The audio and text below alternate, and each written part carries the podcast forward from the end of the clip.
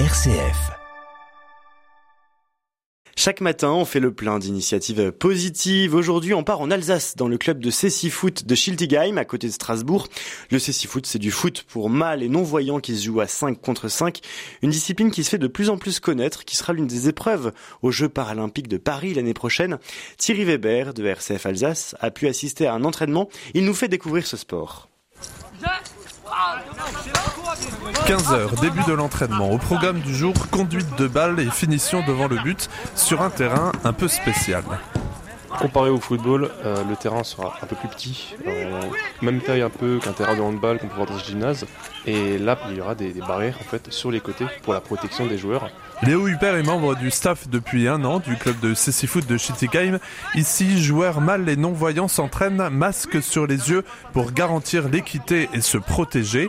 Et pour se repérer, un ballon à grelots et un système de communication bien rodé.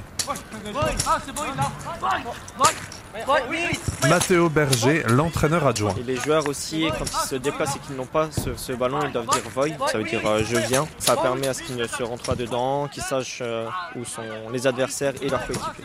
Le gardien qui va guider la défense, l'entraîneur au milieu du, du, terrain qui va aller guider la, la, zone du milieu. Et il y a un guide qui se retrouve derrière le but et qui va aller guider l'attaquant pour savoir où marquer, à quelle distance il est du but ou les adversaires qui sont présents.